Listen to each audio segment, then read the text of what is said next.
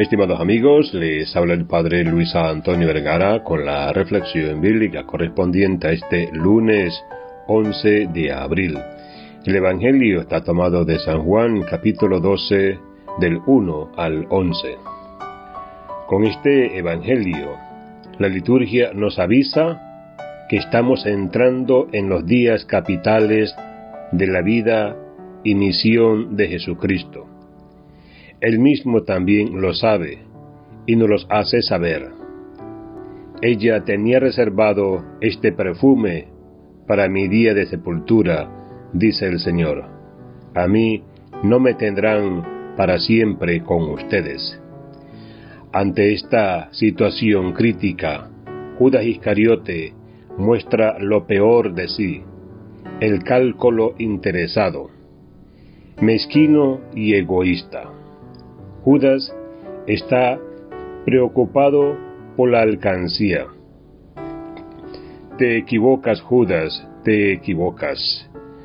Cuando hay un hermano sufriendo, cuando un hermano va a la cruz, cuando un hermano está en la situación de muerte, hay que romper la alcancía, hay que suspender los cálculos, hay que acabar con las cuentas hay que hacer como María de Betania.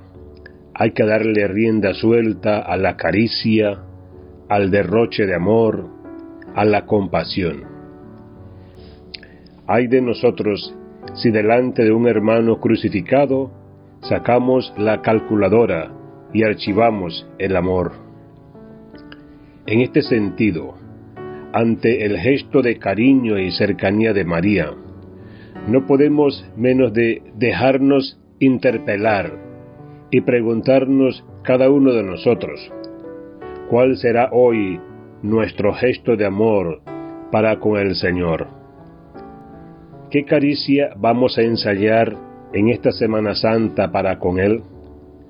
¿Cuál será el signo con que vamos a manifestarle nuestra compañía, nuestro cariño, nuestra compasión? Jesús mismo nos avisa dónde nos espera hoy, en los pobres. Jesús ha elegido permanecer para siempre con ellos. Por eso les dice los discípulos que si bien ayer el gesto era para con Él, hoy nuestro gesto de amor deben ser para con los pobres, que estarán siempre a nuestro lado, como presencia viva de Cristo crucificado. ¿Queremos acompañar al Señor en esta Semana Santa? ¿Queremos acariciar al Señor en su hora de crucifixión? ¿Queremos tener gestos de amor ante la pasión de nuestro Dios? Vayamos entonces al encuentro del pobre. Allí habita Cristo crucificado, Cristo roto, Cristo solo, Cristo olvidado, Cristo negado.